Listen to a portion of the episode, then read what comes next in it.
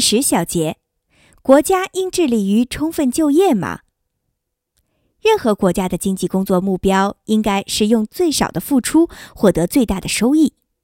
可奇怪的是，今天一些人却忘掉了这一出发点，反而将充分就业看成了目标。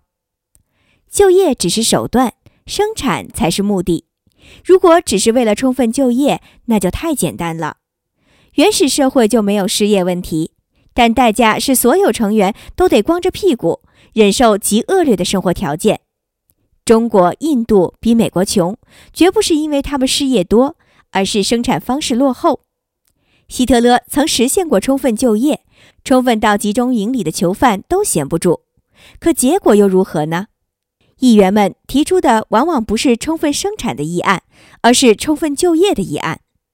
这些人讨论工资与就业，就好像他们与生产力没有任何关系。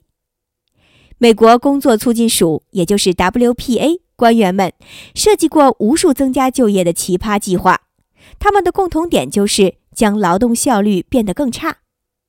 那么，反而不如采用充分生产的政策，再牺牲其中一部分利益用来救济失业人口，这总比打着充分就业的幌子去破坏生产要好得多。十年后，美国还能提供多少就业机会是伪问题，而美国的产能将达到多少才是真问题。只要有更多的产品可供分配，那么人们最关心的分配不公的问题会容易解决得多。耶呼！